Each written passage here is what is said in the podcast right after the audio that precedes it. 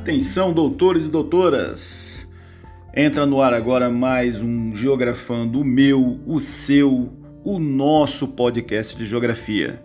Depois de um breve intervalo devido ao nosso segundo simulado, estamos aqui de volta. E roda a vinheta!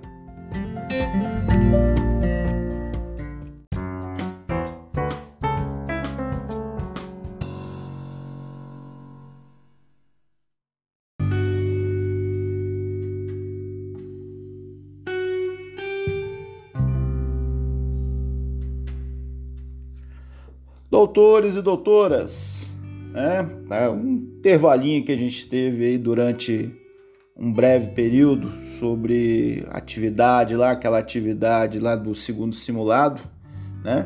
Não entramos aí com podcast para não embolar as coisas, e até porque já tem, deve ter coisa para caramba lá para vocês fazerem. Então vamos dar continuidade aí ao nosso, nosso conteúdo sobre geografia mais especificamente aí sobre a parte urbana, né? Nós trabalhamos com a, o espaço rural, agora a gente está com o espaço urbano, mais especificamente sobre cidades e espaços de desigualdades. Nessa aula de hoje eu vou falar sobre temas que são muito próximos a vocês, a mim, né? Que problemas que a gente vivencia no nosso cotidiano, no nosso dia a dia. Logo de cara, né? Espero eu que vocês baixar aquele materialzinho que eu disponibilizei lá para vocês. Tem uma charge aí mostrando aí, pai, né? O menino falando, pai, eu quero morar naquele mundo. Ele de uma favela indicando ali para uns prédios. Isso, isso aí retrata o quê? Isso retrata a desigualdade, a segregação, a diferença social.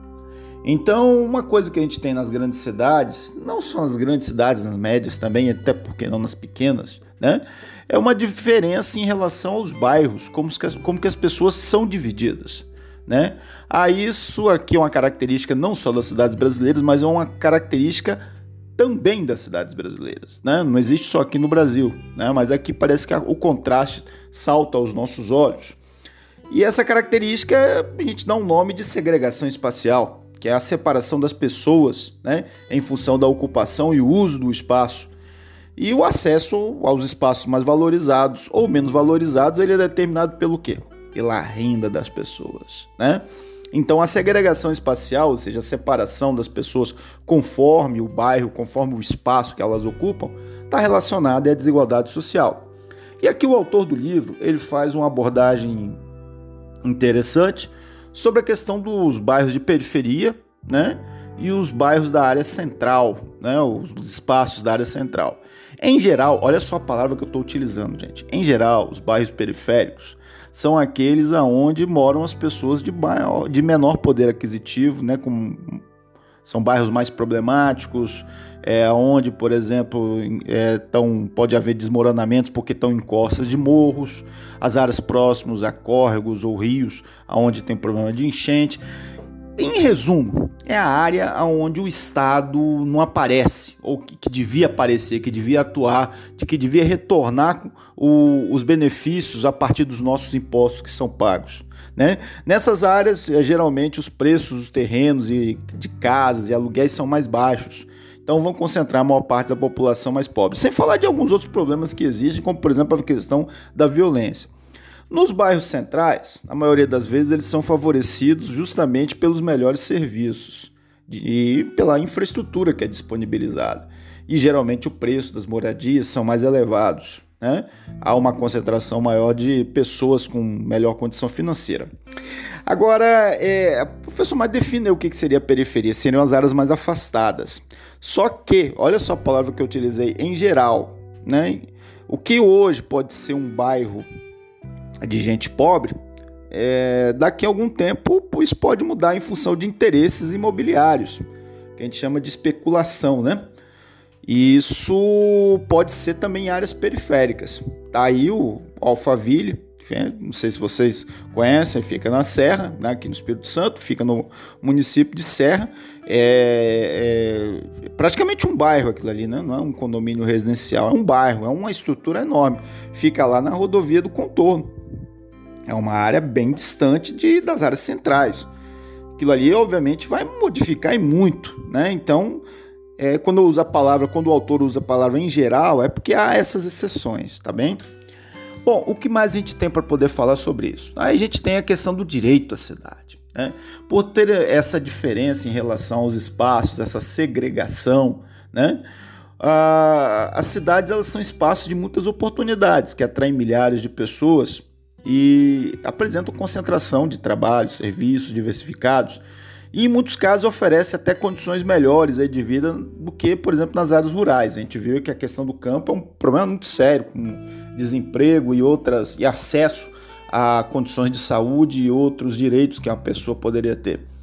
É, no entanto, uma parcela considerável da população que vive nas cidades não tem é, acesso a esses benefícios. A uma saúde de qualidade, uma educação de qualidade, a segurança, a moradia. Isso reflete uma ausência do Estado e mostra que nem todos têm o direito à cidade como deveria ter. Né, a esses benefícios, a essas condições mínimas de sobrevivência, ao saneamento básico, a liberdade de se manifestar e usufruir de espaços públicos quando os tem. Né? Aqui no nosso município de Serra, por exemplo, tem um problema muito sério de espaços públicos. Eu acho que muito pouco, são poucos parques, né? poucas áreas verdes, inclusive, que são preservadas para este fim. Né? E é importante a gente lembrar esse direito à cidade, porque a cidade ela é constituída por um aglomerado, por um grupo de pessoas, por milhares de pessoas, e que todos têm o direito de participar e dar suas opiniões é, na construção de uma cidade, não somente aqueles que têm dinheiro, né? não é por classe social. E nesse contexto de segregação espacial, ou seja, de separação das pessoas, é, a luta pela, por uma cidade mais justa é que surgem os movimentos sociais urbanos de caráter popular, organizados que são. A organização vai voltada para a reivindicação de moradias, né? implementação ou melhoria de serviços e acesso aos espaços públicos, questões de luta pelo direito da cidade. Então, por exemplo, a questão da passagem do Transcol. Quando aumenta o Transcol, quando aumenta o ônibus intermunicipal, isso é uma questão que envolve principalmente as pessoas que dependem desse, dessa, desse transporte público. Então não dá para ficar aumentando assim a torta e a direito. Não, tem que levar em consideração renda, a renda da pessoa, as condições de vida, né, o deslocamento que ela faz durante o dia. Né? Alguns de vocês, de repente, até antes da pandemia, pegavam ônibus para chegar na escola. A, o acesso também a moradia, né? A política de habitação aqui no Brasil, ela vem sendo feita para quem tem dinheiro. E quem não tem aí, vai ficar morando na rua? Como é que é essa história? Né? Aí a gente depois você vê reclamações de pessoas é, que tem muito morador de rua dentro da cidade. Mas por que, que tem morador de rua? Essas coisas têm que ser discutidas, né?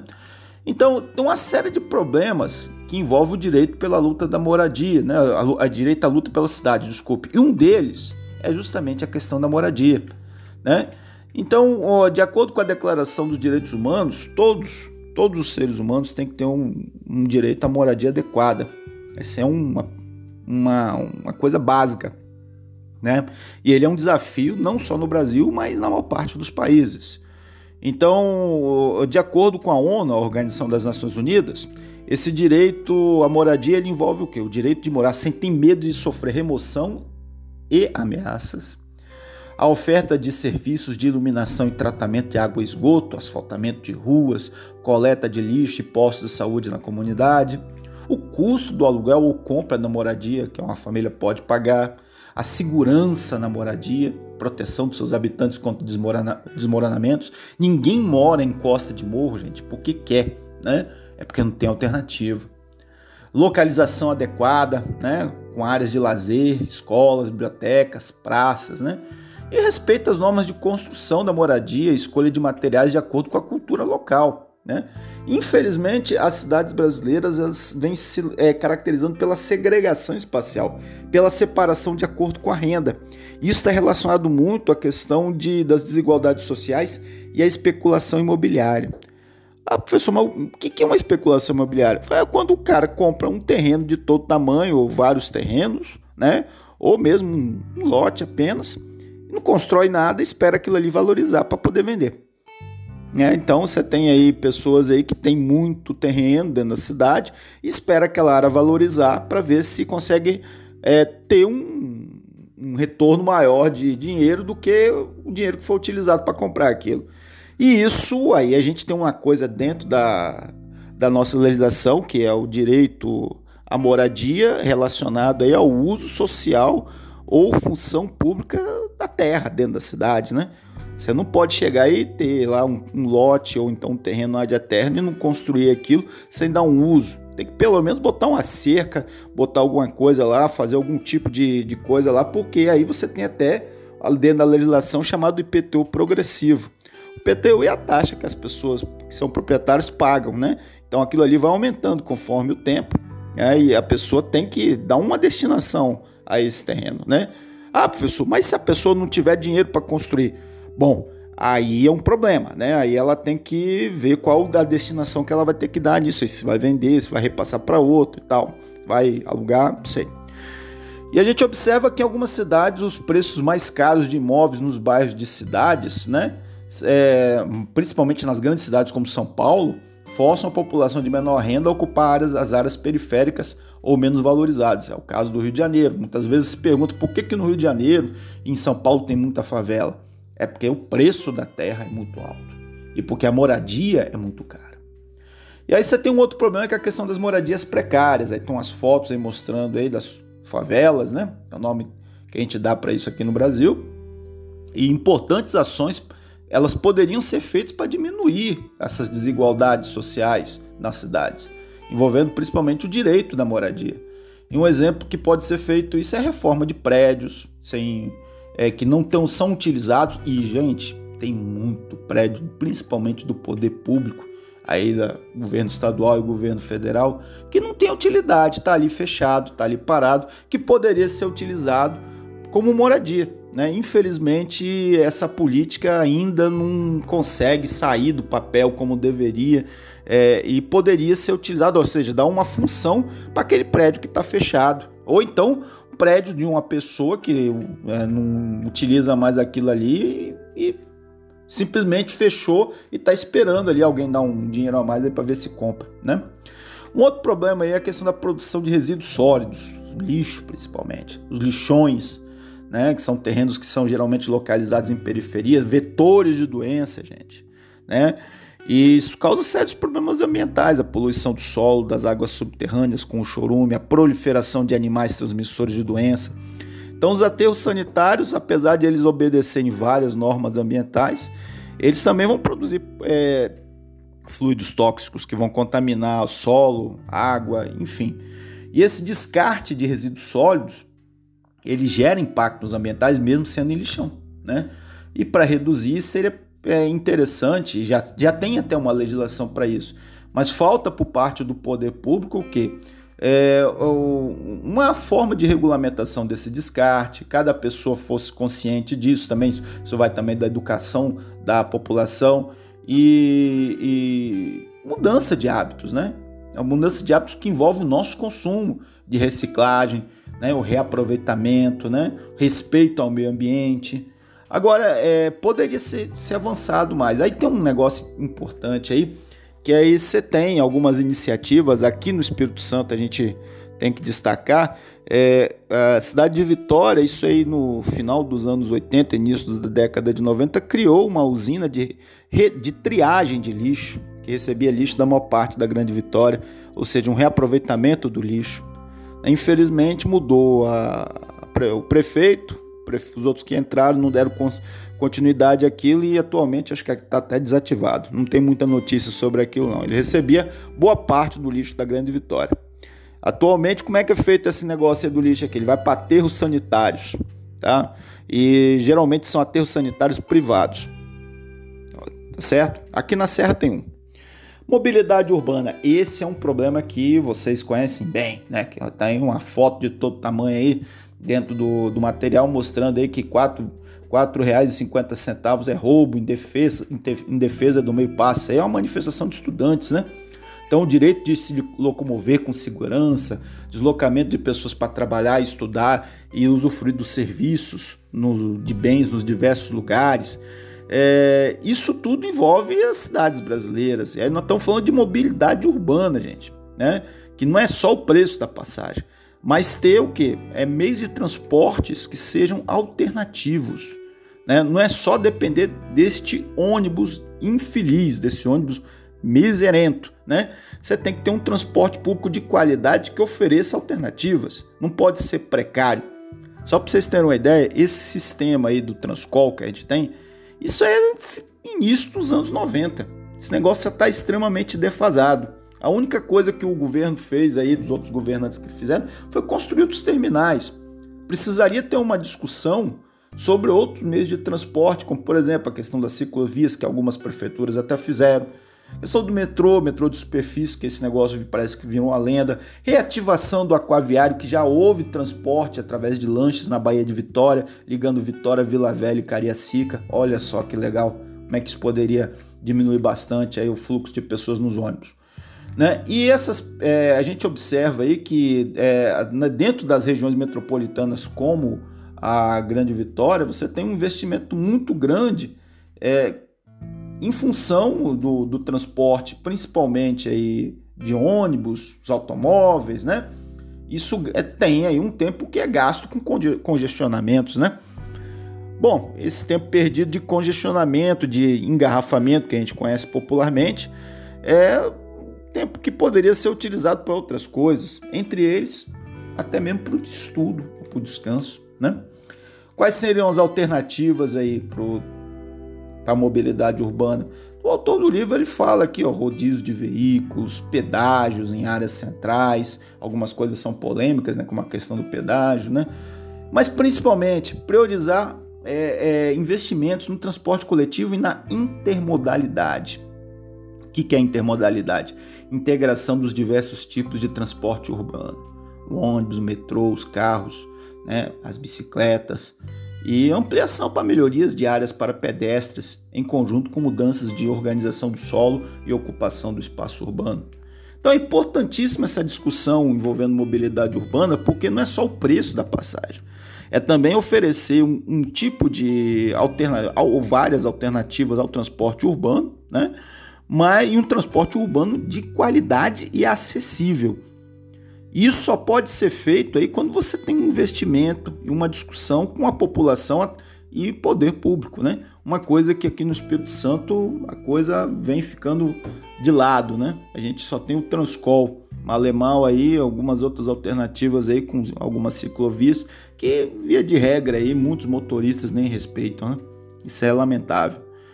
Mas é, é, importante esse tipo de discussão, de lembrar que a mobilidade urbana é um fator aí que cada ano vem, vem ficando pior, né, os engarrafamentos, e há uma necessidade de modificar isso.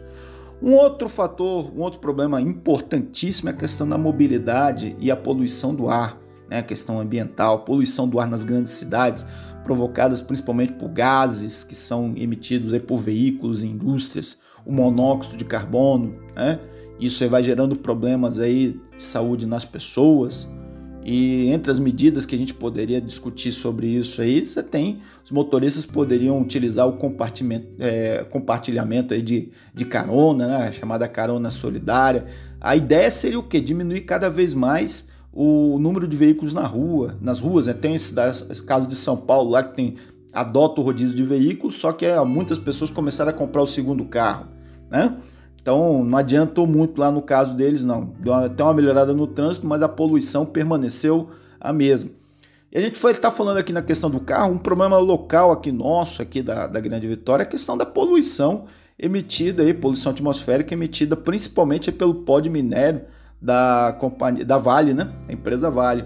Isso é um problema histórico que já vem desde os anos 70 aqui na, na Grande Vitória somado aí a outras, a outras emissões de poluentes aí de carro, de automóveis, de outras indústrias, o ar que a gente respira não é um ar de qualidade satisfatória. Bom, meus amigos, tem um, outros problemas aí com a questão da segurança, que esse pega bastante aí, né? Aumento da criminalidade relacionado a uma série de problemas aí como é, drogas, assalto, corrupção, enfim. Né? Isso é importante a gente mencionar também. E o acesso à saúde, educação de qualidade, que isso, o acesso à, à saúde, né? Você tem aí é, dificuldades para ter serviços de especialidade. Muitas vezes a pessoa tem que sair da sua cidade, aqui mesmo na Grande Vitória, tem que sair da, de Serra para ir para Vitória para poder se consultar, porque não tem aqui no município, né, não tem aqui em Serra. É, educação também. Isso só pode ser feito a partir de organização e vontade política e com muita cobrança da população. Bom, por aqui eu vou ficando. Né? Eu espero que todos vocês estejam bem de saúde. Né? Sobre a volta às aulas, eu acho que a direção da escola já fez algumas, algumas, alguns comunicados sobre isso, né? É, Cuide-se e um beijo na alma.